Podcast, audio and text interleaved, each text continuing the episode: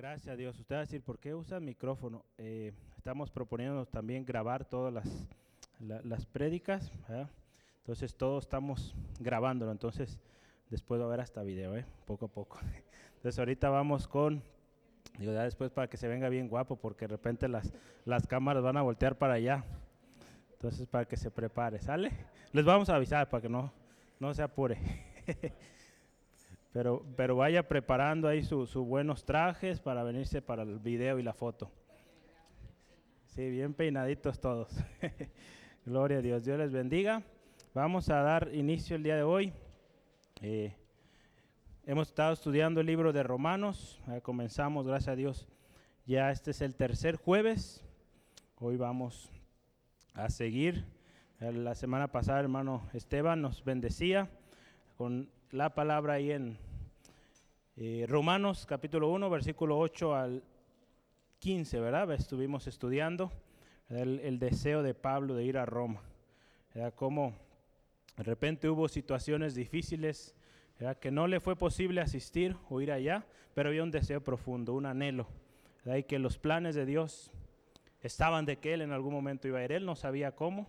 Muchas veces ¿verdad? platicábamos, eh, Dios no nos va a dar todo el plan, nos va a decir el qué, pero no el cómo. Entonces, gracias a Dios por ello, ¿verdad? Como decía nuestro hermano, si nos diera el cómo, yo creo que no nos hubiéramos animado, ¿verdad?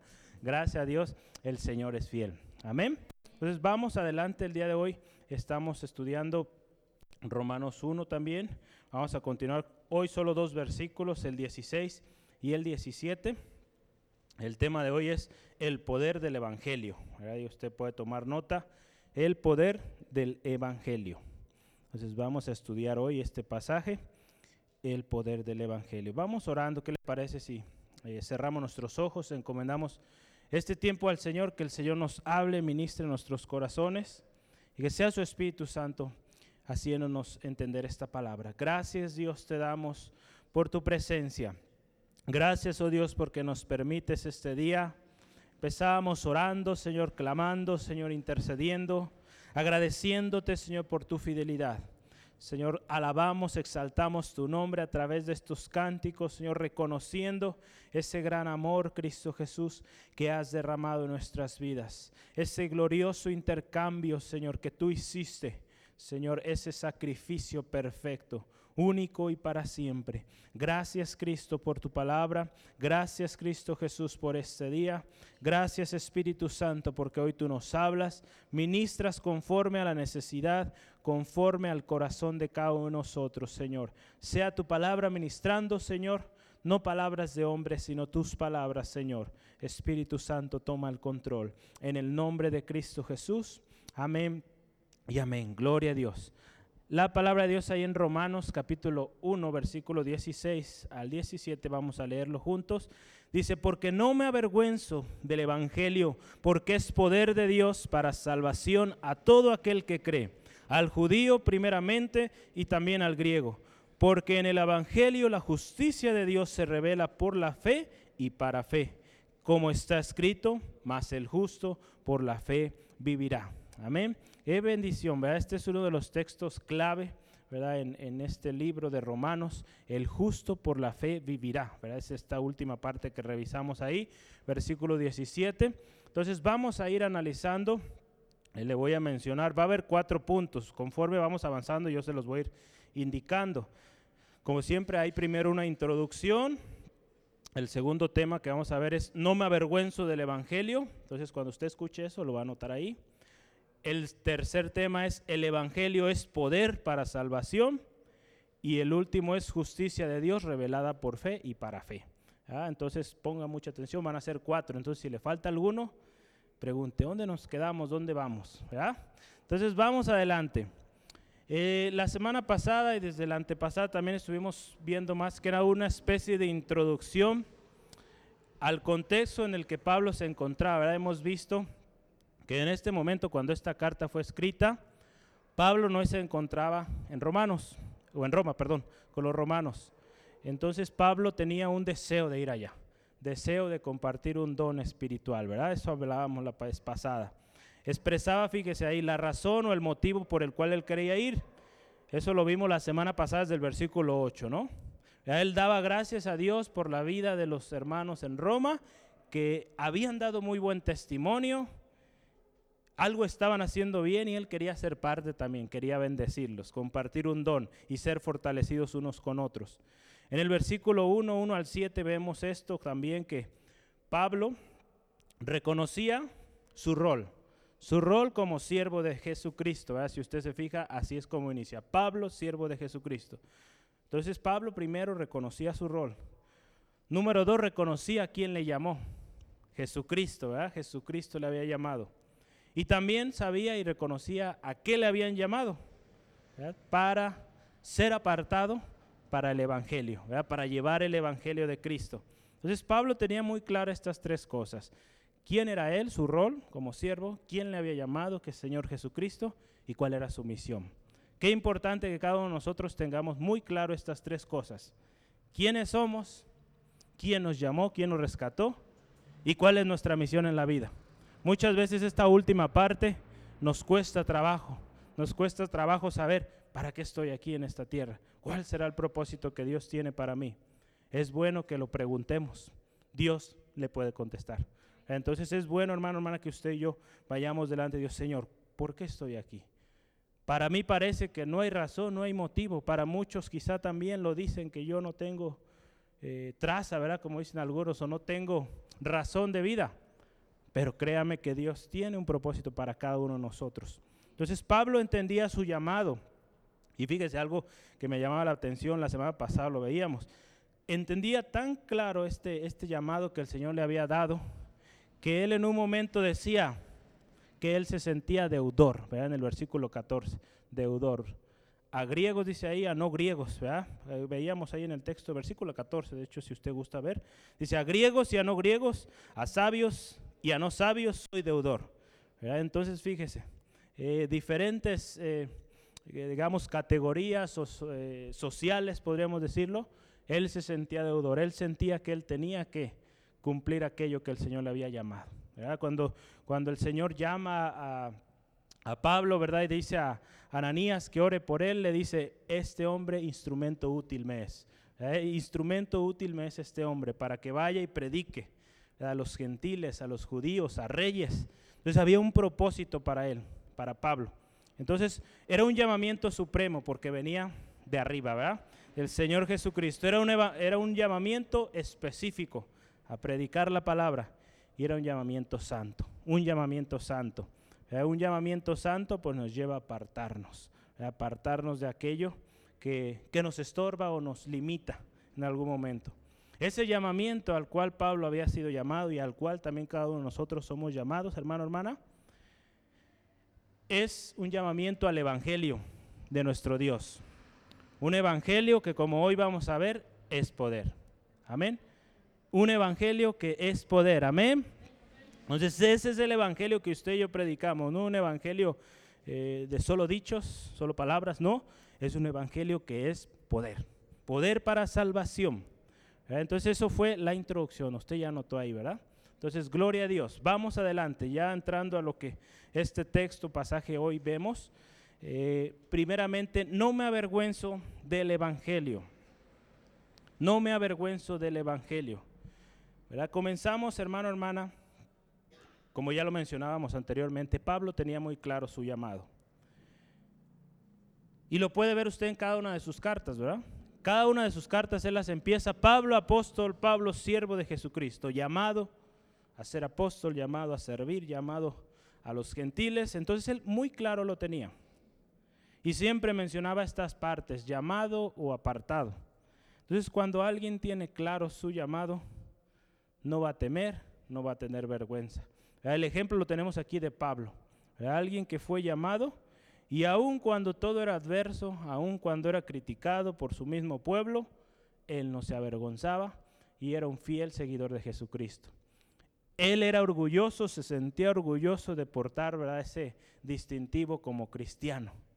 Qué precioso que usted y yo también nos sintamos orgullosos, orgullosos de ser seguidores de Cristo. Amén. Entonces, qué precioso. Eso debe ser en nuestras vidas. Aun cuando haya persecución, Pablo lo vivió, aun cuando haya crítica, Aun cuando haya hambre, verá, Pablo varias veces pasó hambre, aun cuando falte ropa, desnudez, verá, falta necesidad, o cualquier eh, adversidad que venía, Pablo mantenía su confianza en Dios y no se avergonzaba de ello. Le quiero invitar que me acompañe a Segunda de Corintios, Segunda de Corintios, capítulo 10.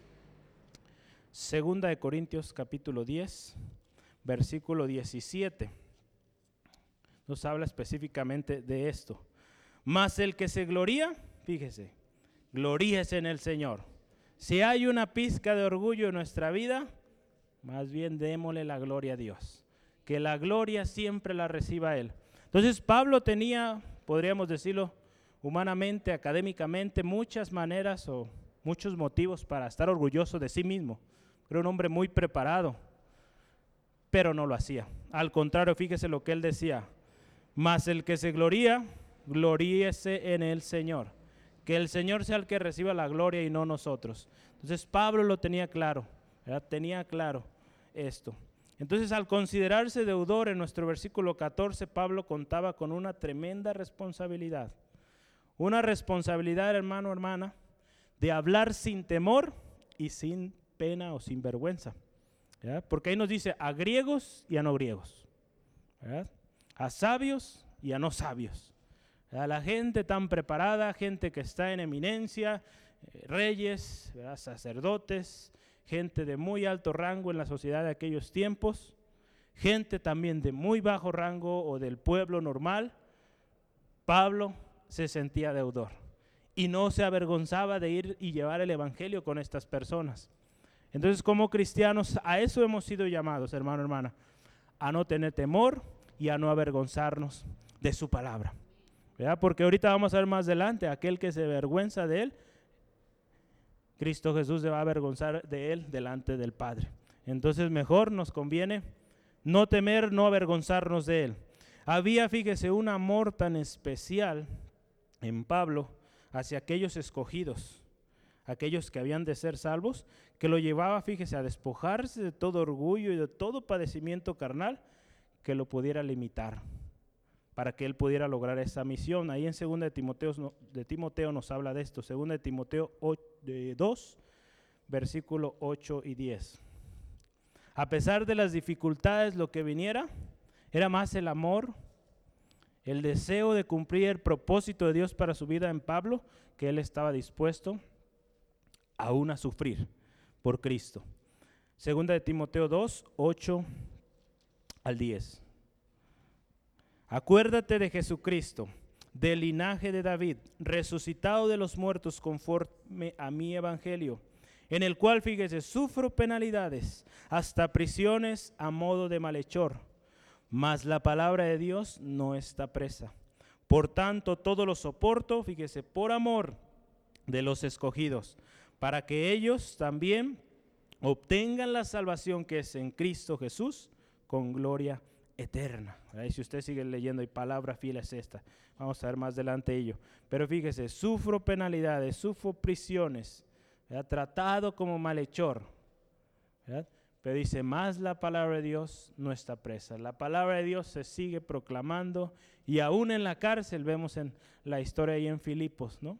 Aún en la cárcel es dispuesto a hablar la palabra de Dios, a proclamar la palabra de Dios con su cántico junto ahí con Silas. Entonces, eso es, hermano, hermano, un corazón que ama, ama aquella misión que el Señor ha dado. Entonces, qué precioso, hermano, hermana. Yo le invito que si usted no tiene claro aún cuál es el llamado que, que Dios tiene para su vida, está a tiempo de decir, Señor, ¿cuál es el llamado con el cual tú me creaste? ¿Por qué estoy aquí? Y créame que el Señor le va a revelar. Y es algo muy especial vivir en ese propósito que Dios tiene para cada uno de nosotros. Amén. ¿Si lo cree? Gloria a Dios. Vamos adelante. Ese amor y pasión, fíjese, que no se, que no se avergüenza. Lo voy a leer una vez más. Ese amor y esa pasión que no se avergüenza, también va a ser recompensado. Va a ser recompensado siempre y cuando creamos en aquel que nos llamó que nos mantengamos firmes en, ese, en esa convicción. En Primera de Pedro, eh, capítulo 2, versículo 6, nos habla de esto.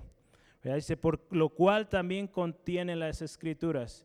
He aquí pongo en Sión la principal piedra del ángulo, escogida, preciosa. El que creyere en él, fíjese lo que dice aquí, no será avergonzado. Qué especial, el que cree en él no va a ser avergonzado.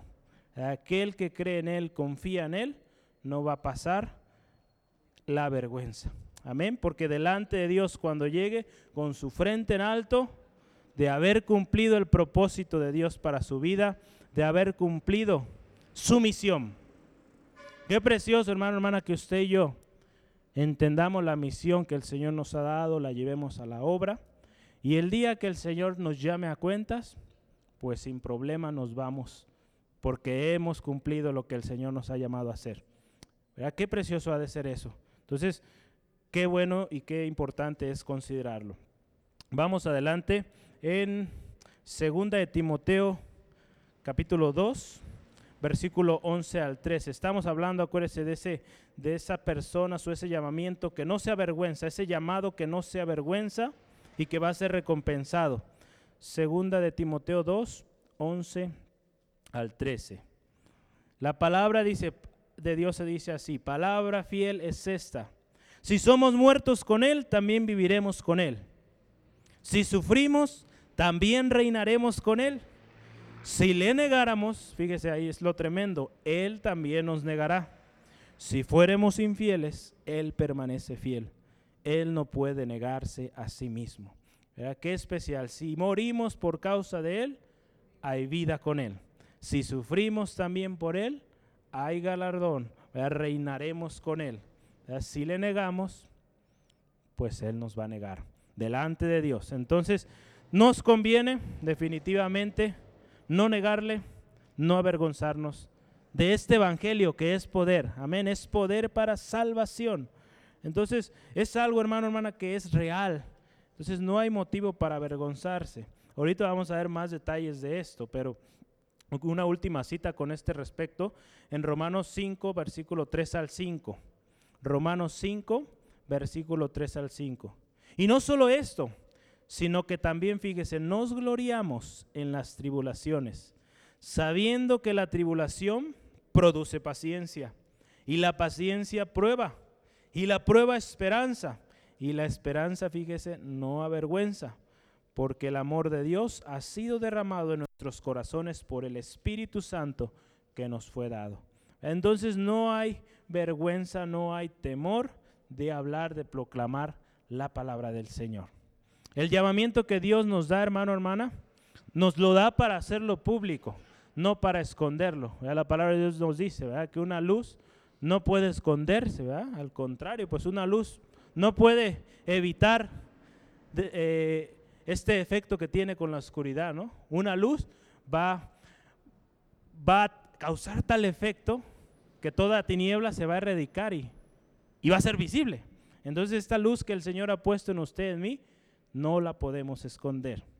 Entonces, sin temor, sin vergüenza de ser criticados, porque si le negamos o nos avergonzamos, Él se avergonzará de nosotros. Ahí Mateo 8:38 puede tomar nota el Señor Jesús hablando de esto, que si alguien le niega a Él, delante del Padre Él nos va a negar. ¿Le dije Mateo o Marcos? Perdón, es Marcos, Marcos. Marcos 8:38. Hay un ejemplo en la palabra de Dios eh, cuando el Señor Jesús, usted recuerda en Juan 9, eh, digo, no lo vamos a leer todo, yo le animo que en casa tome nota y lea esta historia por completo.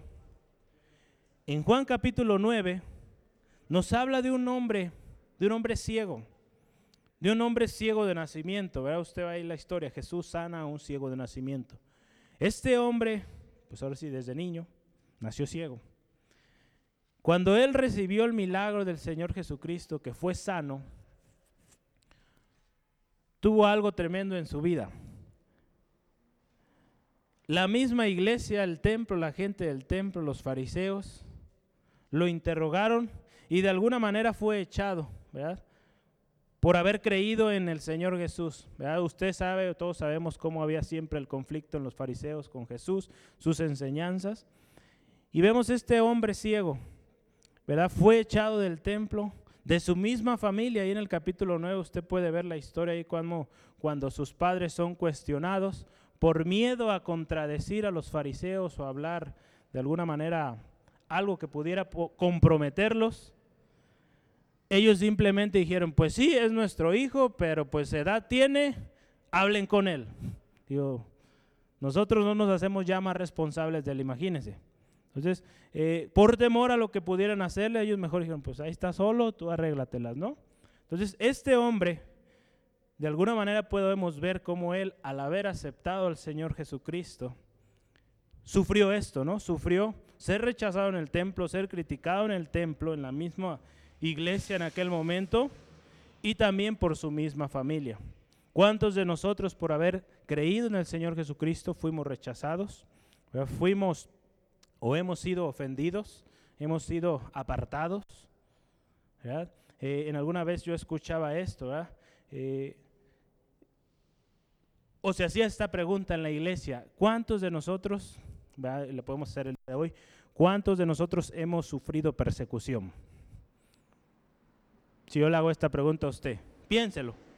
Este hermano que predicaba decía, muchos comenzaron a decir, yo, yo, todos varios y, les preguntaba qué, tipo de persecución habían sufrido, ¿no? Entonces, la persecución que ellos mencionaban era, pues en la escuela me decían el aleluya, o, en casa eh, me juzgaban, o, no me invitaban a las comidas, o diferentes cosas, ¿no? Digo, de alguna manera podríamos verlo como algo que se sufre, pero no es nada comparado, por ejemplo, a lo que está sucediendo allá en, en Asia, ¿no? En los países árabes. Digo, allá, el decir uno que es cristiano, que crece en Jesucristo, es razón para que mueran, ¿no? Entonces, si lo vemos así, pues no hemos sufrido nada, ¿no? Digo, quizá para nosotros, somos humanos, pues nos duele aquellas palabras, quizá por de familia misma a veces, pero fíjese, hay gente que realmente ha sufrido por Cristo, el mismo apóstol Pablo, cárceles, golpes, latigazos, y aún así él no se avergonzaba seguía yendo delante de reyes, aún el mismo emperador romano, hablando lo que Dios había hecho en su vida. El testimonio, si usted se fija, cuando él se presentaba ante estas grandes autoridades, él no perdía oportunidad y él hablaba su testimonio. Y cómo Dios le había llamado a todos estos niveles. ¿eh? Y cómo él, sus palabras eran elocuentes cuando estaba con elocuentes. Era al nivel de gente que no podía entender tanta palabrería quizá, él se adaptaba, él sabía vivir en los diferentes eh, círculos de la sociedad. Qué bonito ministerio, qué bonito ejemplo, amén. Entonces, eh, qué bonito que usted y yo aprendamos y entendamos el llamado que Dios nos ha dado. Pablo lo entendía y lo tenía muy claro, y por eso comienza este pasaje que hoy estamos viendo. No me avergüenzo del Evangelio, porque es poder de Dios. Amén, amén. Dice, no me avergüenzo del Evangelio, porque es poder de Dios. Y con esto vamos al siguiente tema que es el Evangelio es poder de Dios. Perdón, es poder para salvación, quedamos, ¿verdad? El Evangelio es poder para salvación. Tome nota de ello. Si estamos analizando Evangelio, ¿qué es Evangelio? Evangelio proviene de la palabra griega Evangelion, que significa buena nueva o mensaje feliz, mensaje agradable. Entonces, ese es el Evangelio, una buena nueva. Y es una buena nueva de salvación. Una buena nueva que viene con poder. Poder, ¿qué es poder? La palabra griega que se usa aquí es dunamis, que significa fuerza, poder o habilidad. Entonces, si usted se fija, esta palabra dunamis es raíz para, por ejemplo, dinamita o dinámico, ¿verdad? Todas estas palabras que empiezan con dina, ¿no? Dinámico, dinamita y, y más que podríamos conocer ahí. Entonces es poder, poder, fuerza. Entonces aquí nos está hablando de esto. El Evangelio, buenas nuevas, es poder, es dinamis o dunamis, fuerza, poder. Entonces, estas buenas nuevas que usted y yo predicamos, que hemos sido llamados a predicar, son poder, son poder. Entonces fíjese, en algún momento, eh, bueno, vamos a ver esto. El Evangelio, fíjese, podemos decir así, el Evangelio es dunamis, hablando ya, combinando griego, ¿verdad? O sea, algo poderoso, algo como dinamita, imagínese. Es por eso esta, razón, esta, esta raíz de la palabra dinamita, es algo explosivo, algo fuerte. Entonces el Evangelio, hermano, hermana, debe ser algo así, poderoso, algo que cause impacto, como dinamita. Amén, ¿sí? ¿Lo cree? Martín Lutero, en su último sermón, hermano, hermana, antes de morir, eh, en su pueblo natal, su pueblo natal es un pueblo llamado Eisleben, Alemania. Uno de sus últimos llamados ahí fue regresar a su pueblo. Si usted ve ahí la historia de Martín Lutero, él nació en ese pueblo y murió en ese pueblo. Él fue invitado porque había por ahí unos problemas entre dos personas ahí y fue invitado a, a ser intermediario, a resolver ese problema. Y pues el Señor le guió a hablar sobre la importancia y la relevancia del Evangelio y del poder que éste tenía, del poder que el Evangelio, hermano, hermana, que usted y yo tenemos, tiene. A tal grado, hermano, hermana, que este hombre decía, cuando el Evangelio, el verdadero Evangelio, llega a un lugar, causa explosión, causa conflictos. ¿Por qué? Conflictos de tal manera que aquellos que están tibios, pues son zarandeados. Aquellos que están en pecado, pues también son confrontados con su situación, con el pecado que están llevando. Entonces, ese conflicto hablaba eh, Martín Lutero, que era poder que iba a llegar y pues mover ahí el, eh, el agua, la situación que estaba ahí, tremenda. Entonces, ese es el verdadero evangelio, hermano, hermana, que usted y yo debemos predicar. No es un evangelio ligero, un evangelio cómodo, no. Un evangelio que es poder por eso la palabra de Dios lo dice, el Evangelio es poder de Dios para salvación. Entonces no es un Evangelio blandito. Ya vea la raíz de la palabra, un Evangelio que va a pegar con todo y va a quebrantar toda cosa que no le agrada. Es por eso que muchas veces el Evangelio o la palabra de Dios nos va a doler, porque pues va a ser su efecto, que es poderoso. Amén. Amén, amén. Gloria a Dios. Entonces fíjese, Martín Lutero eh, en esta expresión, en este último sermón que él daba, hablaba de esto. Fíjese, él en este sermón, estoy hablando un poquito de historia, esto sucedió hace, eh, pues digamos ya 500 eh, años, hace poco se celebraba la reforma. De hecho, yo aquí traigo por aquí unas, quiero leerle ahorita algo, sobre lo que él decía en, esta palabra que él compartía ahí en, en su país en su ciudad natal. Vamos a ver adelante. Martín Lutero, conforme él predicaba, expresaba, fíjese, su preocupación en la tendencia en su tiempo que existía de la gente a alejarse del conflicto. ¿Cómo está esto? Fíjese. Por ejemplo, vemos la historia del ciego, ¿verdad? que hace ratito veíamos. Cuando estos hombres o estos padres son confrontados y saber, ¿conocen a esta persona? ¿Es su hijo? Pues sí, sí es nuestro hijo, pero pues ustedes pregúntenlo, él sabe lo que pasó. De alguna manera querían evitar el conflicto. ¿Cuántas veces nosotros, por evitar quizá una mala cara, eh, una mala palabra, mejor nos alejamos? Entonces, eh, Martín Lutero en su momento advertía el peligro de huir, de huir de, de estos conflictos, o sea, del conflicto que trae el Evangelio. Cosa que si usted y yo nos ponemos a analizar detenidamente es algo que está todavía vigente. ¿Cuántas iglesias, cuántas personas, hermano, hermana, cuando son confrontados con la palabra de Dios, el verdadero evangelio, se alejan, se molestan? hermano Esteban nos expresaba ayer, ¿verdad? De esos eh, hermanos llorones, ¿verdad? Que de cualquier cosita lloran, de cualquier cosita se ponen eh, pues delicados y se van porque la palabra de Dios ya no les gustó, ya no habló de acuerdo a lo que a mí me gusta escuchar, y vámonos, porque aquí no hablan bonito, aquí no hablan palabra de Dios. Acuérdese, la palabra de Dios es poder. Y muchas veces esa palabra nos va a quebrantar, y pues hay de nosotros si nos vamos, porque va a ser peor. Digo, lo hemos visto a través de los años, cuántas familias no han querido escuchar la palabra de Dios y han ido en busca de evangelio agradable al oído agradable a lo que yo quiero, que, que me solape lo que estoy haciendo, la maldad que voy llevando. Su destino es fatal. Muchos de ellos lo vemos, tristemente, perdidos, sin Cristo, sufriendo las consecuencias. Enfermedad, aún hasta la misma muerte, hermano, hermano. Nuestra oración, nuestro anhelo, hermano, hermana, es que usted no sea de esos hermanos.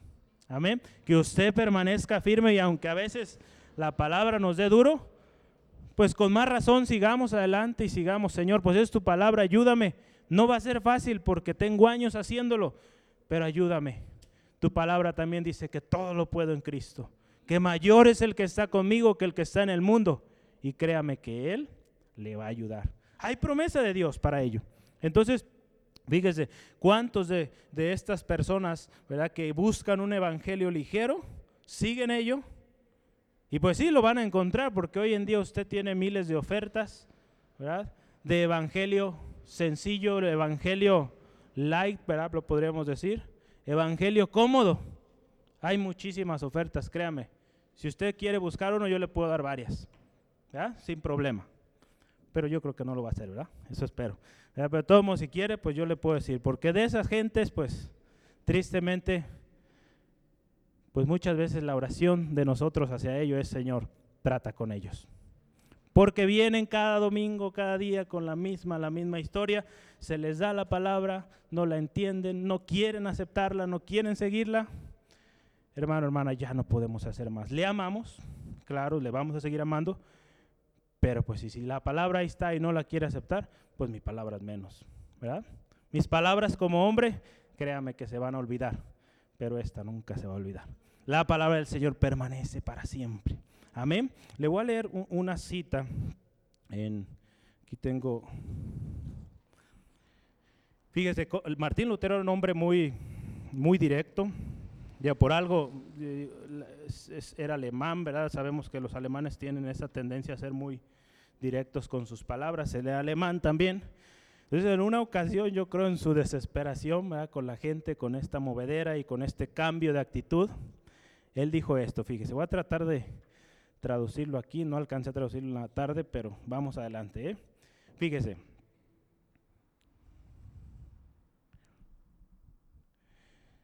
De alguna manera, voy a tratar de hacer un paráfrasis aquí. Dice, si tú quieres, o si ustedes quieren que Dios hable cada día ustedes en su comodidad, entonces sean sabios en su propio entendimiento y busquen algo más.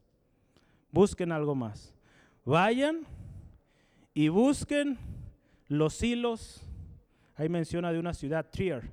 Vayan a Trier, donde hay los hilos del manto del Señor Jesús. O vayan también a tal lugar y pidan que les den las astillas de la cruz de Cristo.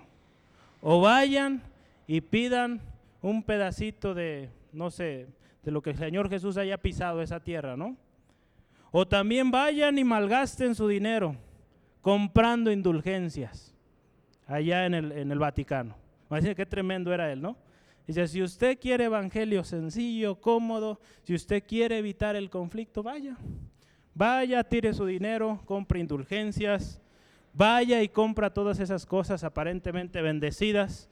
Hoy en día usted y yo quizá han escuchado que venden que la rosa de Sarón, que tanta cosa ¿verdad? Que, hoy nos venden. Imagínense, por ejemplo, los que venden el, que las astillas de la cruz de Jesús, imagínense con todas las que han vendido, cuántas cruces no han, de haber hecho, ¿no?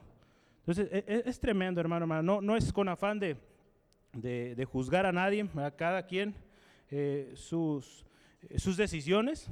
Pero eso es, hermano, hermana, es la tendencia del ser humano, buscar algo poderoso, buscar algo, pero algo poderoso que sea cómodo para mí, que no me confronte con la palabra de Dios. Martín Lutero tuvo que llegar a ese punto de decir a la gente, ok, ustedes quieren algo sencillito, pues vayan, sigan con lo que, lo que han llevado toda su vida y van a ver qué fin tiene. A él le costó la muerte, a muchos más les ha costado la muerte, a Pablo le costó la muerte pero qué precioso galardón recibieron. Amén. Entonces, si usted y yo seguimos la palabra del Señor, hay poder, hay poder y hay poder para salir vencedor. El Evangelio de Dios es Jesucristo, es poder para salvación. El Evangelio de Dios, ¿verdad? Nuestro Señor Jesucristo, fíjese hermano, hermana, había sido anunciado, había sido anunciado desde el principio de los tiempos, lo veíamos ahí desde Génesis y había sido cumplido en Cristo Jesús. Ahí en Romanos capítulo 1, versículo 2 dice que Él había prometido, fíjese, antes por sus profetas en las santas escrituras. Desde antes, hermano, hermana, se había hablado de un Salvador, de un Redentor.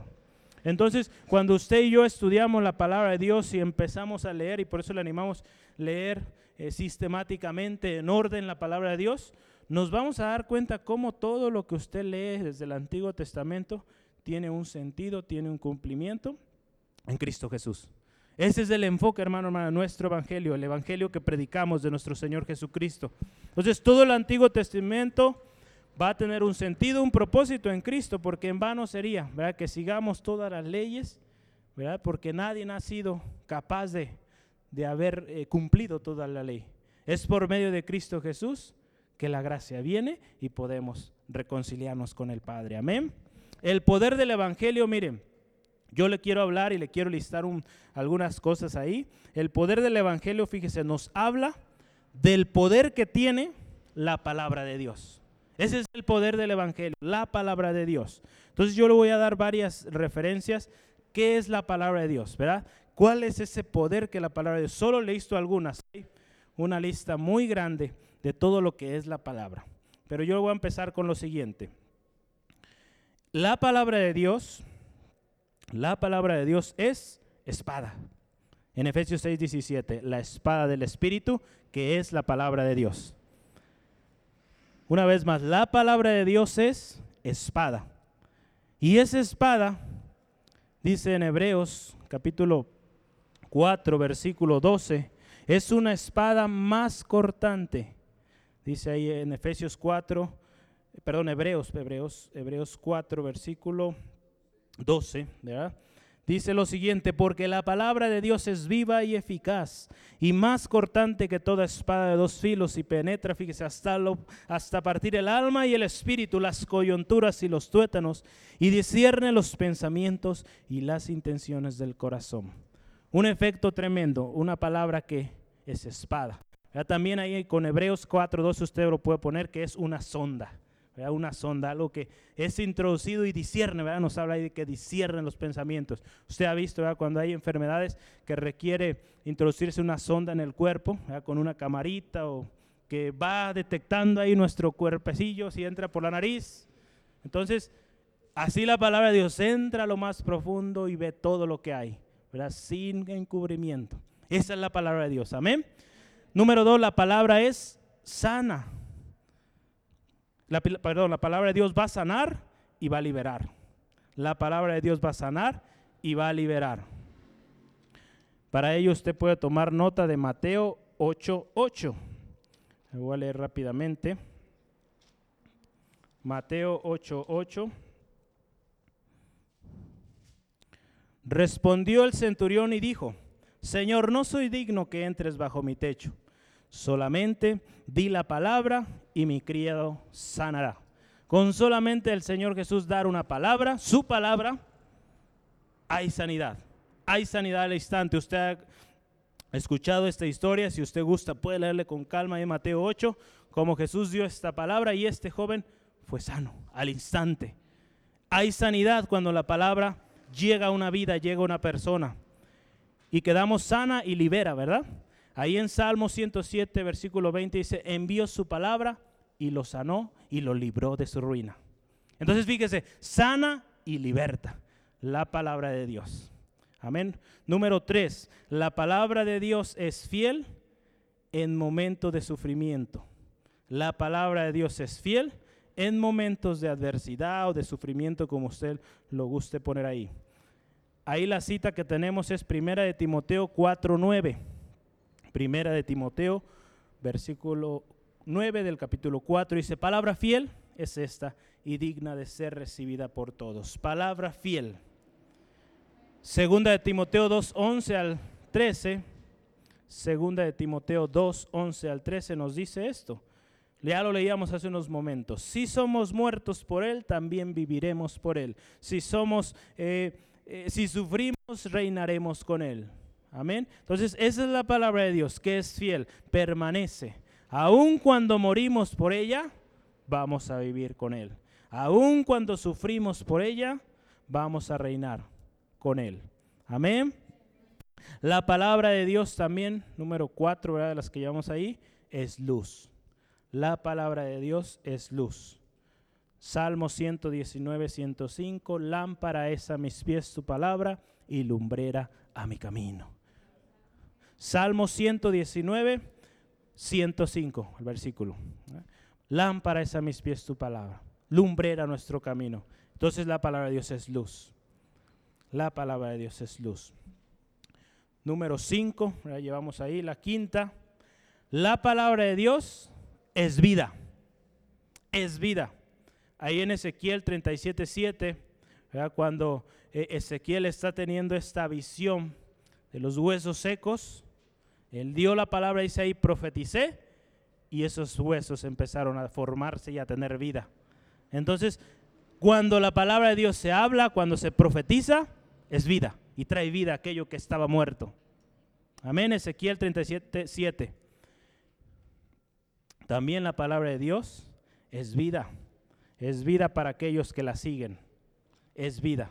Seguimos hablando de la palabra de Dios es vida. Quiero darle un pasaje más con este respecto en Salmo 119, versículo 9. La palabra de Dios dice así, ¿con qué limpiará el joven su camino? Con guardar, perdón. No, es Salmo 119, versículo 9. Salmo 119, versículo 9. Es este texto que dice, ¿con qué limpiará el joven su camino? Con guardar la palabra de Dios. Qué precioso. Si un joven, una señorita, quiere vivir una vida, vida, ¿verdad? Plena, hay que guardar la palabra de Dios. Eso es la palabra de Dios, la que usted y yo queremos aprender más y más. Y es por eso que yo le animo y, y, agradezco a Dios por cada uno de ustedes, mis hermanos, mis hermanas, que están aquí queriendo aprender el Señor. Y yo estoy seguro en que en casita también vamos a la palabra de Dios. Amén. Entonces, ¿Con qué limpiará el joven su camino? Con guardar la palabra de Dios. ¿Con qué el joven o la señorita logrará tener una vida íntegra? Con guardar la palabra de Dios. Entonces esa vida íntegra, esa vida completa, plena, solamente es a través de seguir la palabra de Dios. Otra más, ¿en qué número íbamos? Unos seis, ¿verdad? Sigue la seis. La palabra de Dios, ahí en 2 de Timoteo 3:16, es inspirada por Dios Qué importante, hermano, hermana.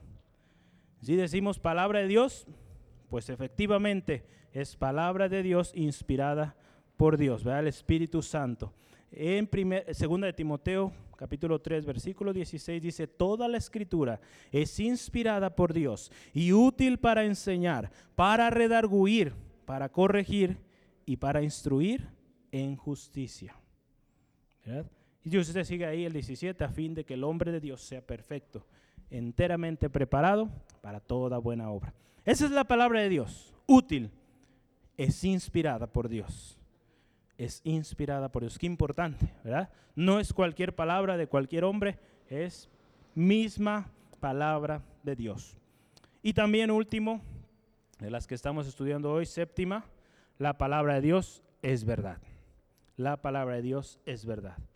No hay mentira ahí. Todo lo que está escrito aquí se ha cumplido, se está cumpliendo y se cumplirá. Amén. Entonces, en Juan 17, 17, el Señor Jesús orando por sus discípulos, a unos pocos momentos de él dejar esta tierra, él oraba, santifícalos en tu verdad, tu palabra es verdad.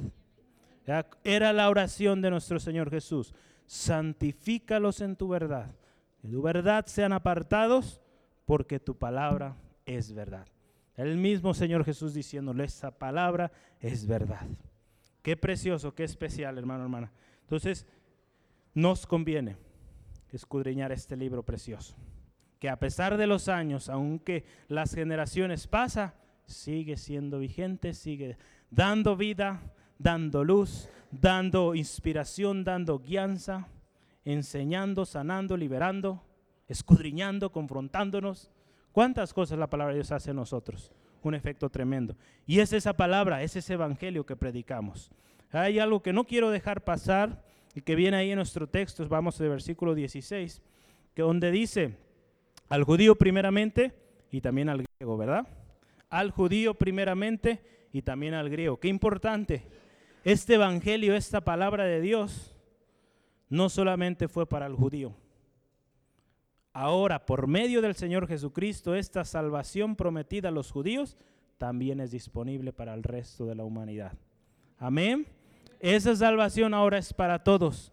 Dios confirma, hermano, hermana, la promesa que Dios hizo a Abraham. En Génesis capítulo 2, versículo 2 en adelante al 3, dice de que por medio de él, o en su simiente, o su descendencia, serían benditas todas las naciones de la tierra. Entonces había una promesa de Dios ahí, en Génesis 2.2. De ahí adelante usted puede ver las bendiciones, promesas que Dios hizo a Abraham. A Dios confirmando a través del Señor Jesucristo esa tremendo impacto, tremenda eh, influencia que vendría a traer el Señor Jesucristo a la humanidad. Hoy en día, hermano, hermana, el mundo y tristemente muchos cristianos buscan experiencias. Buscan experiencias emocionantes, extraordinarias y poderosas en diferentes lugares. si nos ponemos a analizar, buscan experiencias ya sea en leer un libro, en un video que quizá ven, en un evento que quizá atendieron, en reliquias, cosas que eh, están ahí, que aparentemente eh, tienen poder para hacer algo. Muchos buscan ir a lugares específicos para obtener una bendición específica. Muchos buscan personas o buscan aquel gran orador, aquella persona que tiene el don de sanidad y que ora por alguien y lo sana. Y buscan en muchos otros lugares las experiencias. Cuando ese evangelio que es poder está disponible para usted, para mí, para todo aquel que en él cree, para que todo aquel que en él cree en esta palabra, el poder haga efecto en él o en ella. No necesitamos de ir aquí o allá, hermano, hermana. Ya no estoy diciendo con esto que Dios no puede usar a una persona para sanar a alguien, pero muchas veces nuestro enfoque está más en ello, en esas personas, en esos eventos, en esos lugares, más que en Dios. Y es por eso que la gente no avanza, no avanza en su vida espiritual, en su vida con Cristo, sigue en la misma miseria, en los mismos problemas, las mismas situaciones, porque ha buscado en el lugar incorrecto la palabra de Dios está completa, hermano, hermano, no necesita más. Entonces yo le animo, hermano, hermana, y es nuestra oración que cada uno de nosotros aprendamos a ir a la palabra de Dios. Que no dependamos de una persona para oír de Dios. Que usted y yo podamos ir delante de Él, de su presencia, orar, buscar su palabra y que Él le revele y le enseñe cada día más, más y más. Amén. Entonces, el verdadero poder está en el Evangelio en la palabra de Dios, no está en una gran elocuencia, en grandes palabras, en grandes prodigios, está en la palabra de Dios, en ese evangelio que es poder. El verdadero poder, hermano, hermana, viene solo de Dios y es para salvación a todo aquel que cree. A todo aquel que cree en este evangelio, recibe el poder de Dios. Amén. Entonces vamos por el último punto el día de hoy, es justicia de Dios revelada por fe y para fe. Justicia de Dios revelada por fe y para fe. Es interesante esta frase ahí como nos la eh, expresa ahí. En nuestra versión así la tenemos. Vamos a ver, analizar. Tenemos el ejemplo, fíjese, primeramente comenzando con Abraham, de que fue justificado por fe, sin ley. En Romanos 4, 13 al 15 nos habla de esto. Romanos 4, versículo 13 al 15. Porque no por la ley fue dada a Abraham o a su descendencia la promesa que sería heredero del mundo, sino por la justicia de la fe. Porque si los que son de la ley son los herederos, fíjese, vana resulta la fe y anulada la promesa. Pues la ley produce ira, pero donde no hay ley tampoco hay transgresión. Entonces Abraham, hermano, hermana, cuando Abraham creyó, la palabra de Dios creyó y le fue contada por justicia. Tuvo fe y recibió esa bendición, recibió esa preciosa eh, herencia que hasta el día de hoy nos bendice. Entonces, sin ley, solamente por fe, por su confianza, fue justificado y hubo bendición. Entonces, fíjese cómo está relacionado esto, justificación y fe. Entonces, para poder lograr la justificación de Dios hacia nosotros, debe haber fe Debe haber fe en nosotros. Entonces, vanas, como dice aquí la palabra de Dios, vana sería nuestra fe o nuestra confianza. Nosotros que hemos creído en la obra de nuestro Señor Jesucristo, si la fe no valiera, pues vano sería todo ello. Entonces, porque si buscáramos la salvación por medio de cumplir reglas, mandamientos, una ley, nadie lo ha logrado, hermano, hermano. No llegaríamos a ser justificados. Pero gracias a la obra del Señor Jesucristo, que por fe creemos en ella, alcanzamos salvación, alcanzamos justicia, justificación. Amén. Es por la fe que la justicia de Dios, fíjese, es revelada o provista y tiene un efecto en nosotros. Esa fe que usted deposita en el Señor Jesucristo tiene un efecto en usted y en mí.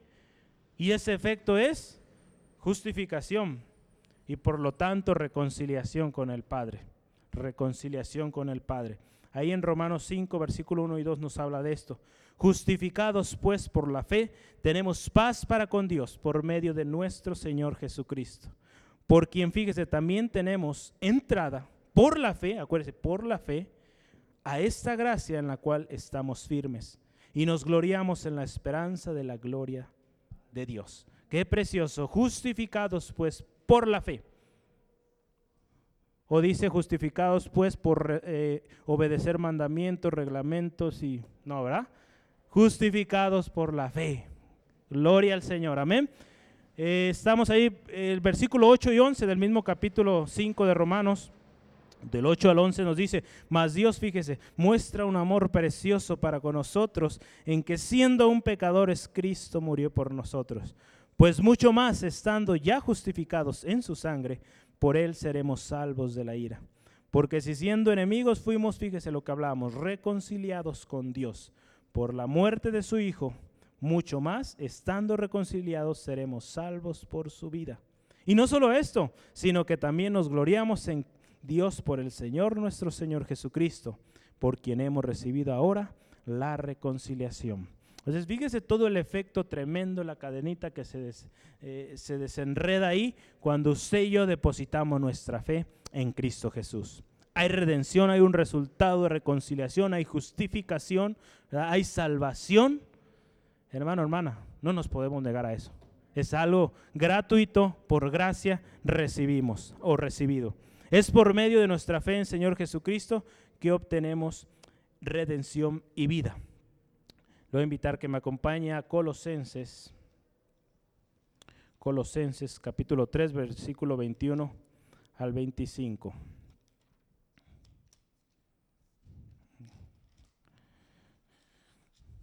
3, 21 al 25 de Colosenses. Ah, no es 2. A ver, deme un segundo. Estoy leyendo otro lado.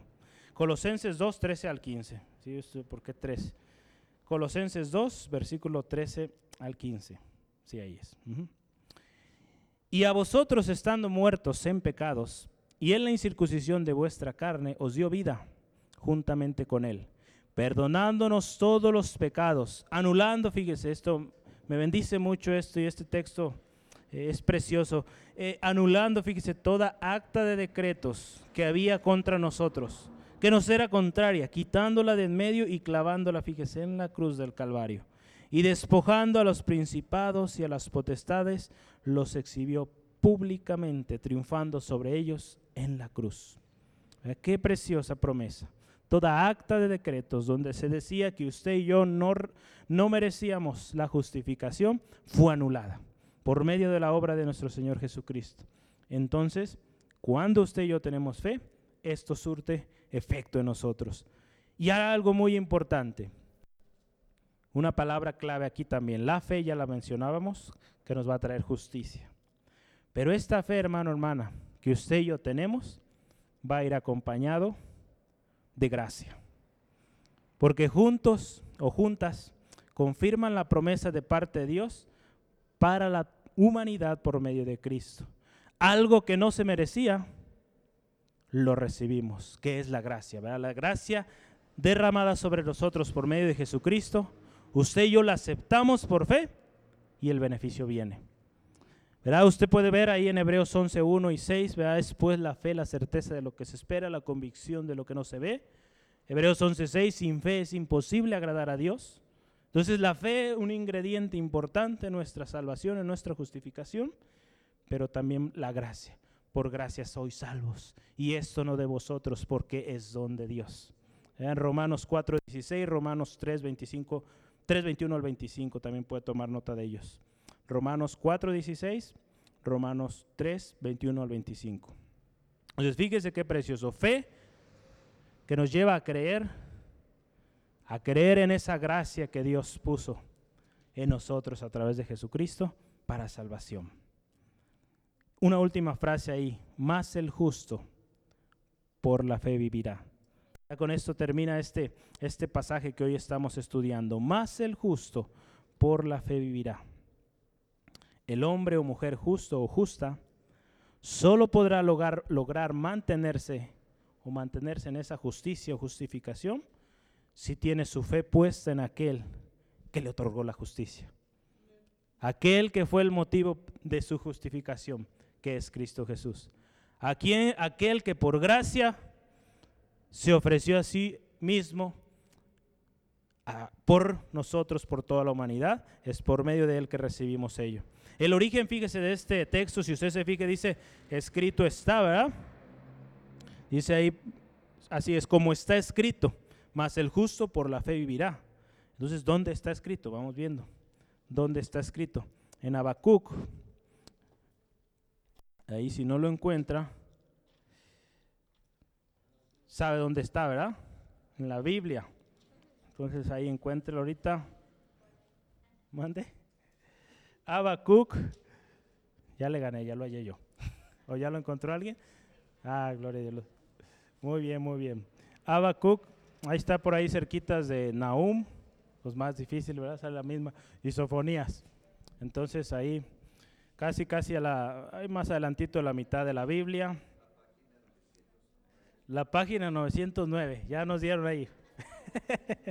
Gloria a Dios. en la mía es la 1122. Entonces por ahí andamos. ahí búsquele, casi, casi. Entonces, Habacuc capítulo 2, versículo 1 al 4, fíjese, eh, Habacuc, hermano, hermana, está viviendo por una situación, si usted lee desde antes, e, es, bueno aprender y leer la palabra de Dios en su contexto para entender eh, dónde estamos, qué estamos leyendo. Habacuc en ese momento, desde el capítulo 1, está hablando de una situación difícil. Él ve cómo el pueblo es fatigado, es afligido. Era por aquellos, en este caso está hablando ahí de los caldeos, castigaban a los de Judá y, sin razón, ¿verdad? Eh, para él, ¿verdad? él veía todo el sufrimiento y clamaba a Dios. Dios tuviera misericordia, ¿hasta cuándo ¿verdad? estarían pasando todo aquello? Y ahí vemos, ahí en el capítulo 2, versículo 1 adelante, vea, y es donde Dios habla de esto, donde Dios empieza a dar palabra a Habacuc con respecto a, a su sentimiento, cómo él estaba. ¿Cuántas veces nosotros hemos estado ahí, Señor, me tiran y me tiran, estoy afligido, no sé por qué? Fíjese ahí lo que Dios habla a él. Sobre mí guarda, sobre mi guarda estaré. Estas son palabras de Habacuc. Y sobre la fortaleza afirmaré el pie. Y velaré para ver lo que se me dirá y qué he de responder tocante a mi queja. Fíjese qué actitud tan bonita de Habacuc. dice, sobre mi guarda estaré y sobre la fortaleza firmaré el pie y velaré para ver lo que se me dirá y qué he de responder tocante a mi queja. Él tenía una queja, él tenía un agobio, pero él fíjese su actitud, esperando la respuesta de Dios, firme, atento su oído a lo que Dios iba a hablar. Y fíjese qué bonito Dios habla. En el versículo 2, y Jehová me respondió y dijo, escribe la visión y declárala en tablas para que corra el que leyere en ella. Aunque la visión tardare, aún por un tiempo, más se, apresura, más se apresura hacia el fin. Y no mentirá aunque tardare, espéralo, porque sin duda vendrá, no tardará. He aquí que aquel cuya alma no es recta, se enorgullece, mas el justo por la fe vivirá. Entonces fíjese, aquí es donde está hablando, donde se escribió esto, escrito está, más el justo por la fe vivirá. Aunque la aflicción, aunque el problema, el agobio esté eh, tremendo, imposible de resolver humanamente, hay fe, hay confianza y por esa fe vamos a vivir. Vamos a seguir siendo justos, manteniéndonos, no dando lugar al orgullo como habla ahí, que el orgulloso, el que no es recto en su proceder, que no es justo, se enorgullece, da lugar al orgullo, a darse gloria a sí mismo. Entonces fíjese, el justo por la fe vivirá.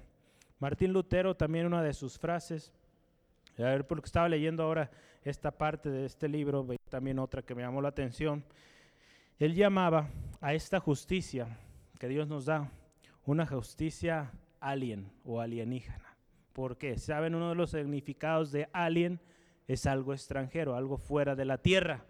Entonces la justicia, la justificación que usted y yo recibimos es una justicia que no es de aquí, es de allá, de nuestro Señor. Amén. Entonces es una justicia fuera de este mundo, fuera de aquí, porque viene parte de Dios a través del Señor Jesucristo. Este pasaje, hermano, hermana, fue determinante en muchos hombres de Dios a lo largo de la historia que en algún momento se encontraban en, situaciones eh, de conflicto con las creencias de ese momento, entre ellos Martín Lutero. Este tipo de pasajes fueron determinantes para que ellos tomaran la decisión, la acción de ir en contra de ese sistema corrupto que invitaba a la gente a pagar indulgencias, invitaba a la gente a, hacer tanto sacrificio para obtener el perdón. Todo esto empezó a, de alguna manera, generar descontento y no hacía sentido con lo que ellos leían en la palabra de Dios. Y cuando leyeron esto, en especial Martín Lutero, el justo por la fe vivirá, fue algo que determinó algo en su vida. Él entendió esa fe, esa fe en la gracia de la justificación a través de Jesucristo. Esa fe que usted y yo tenemos en la gracia que fue derramada trae justificación por medio de Jesucristo.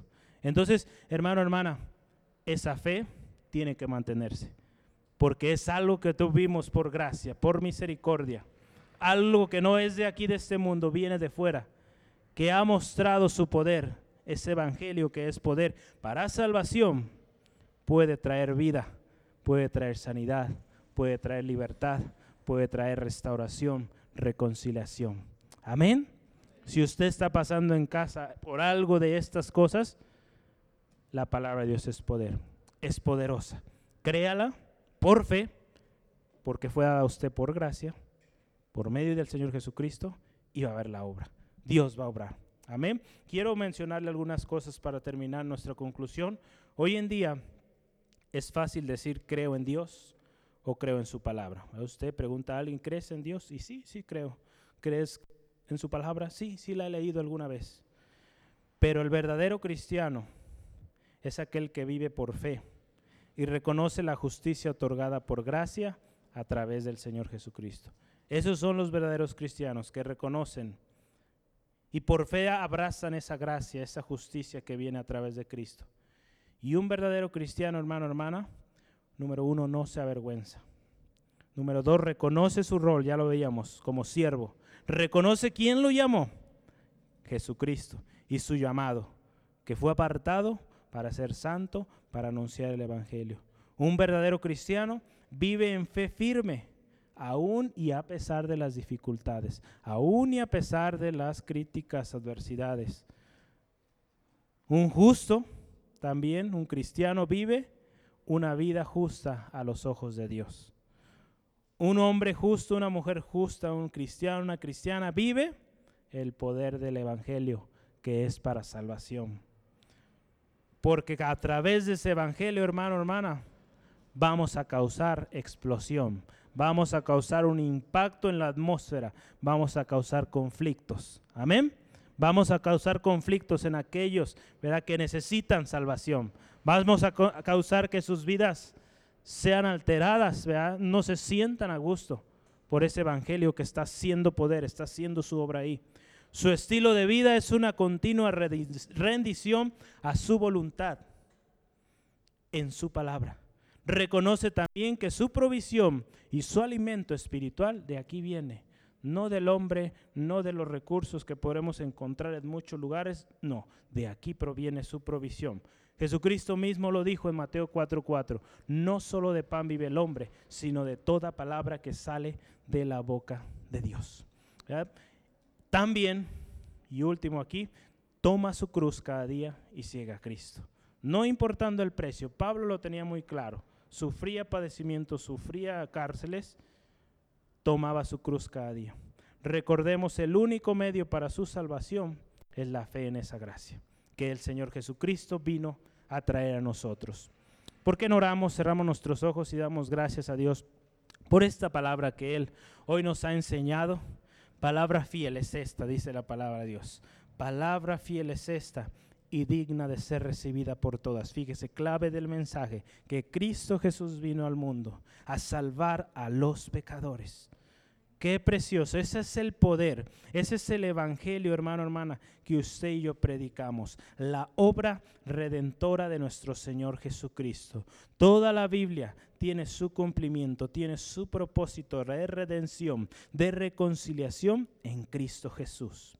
Gracias Padre te damos por tu palabra.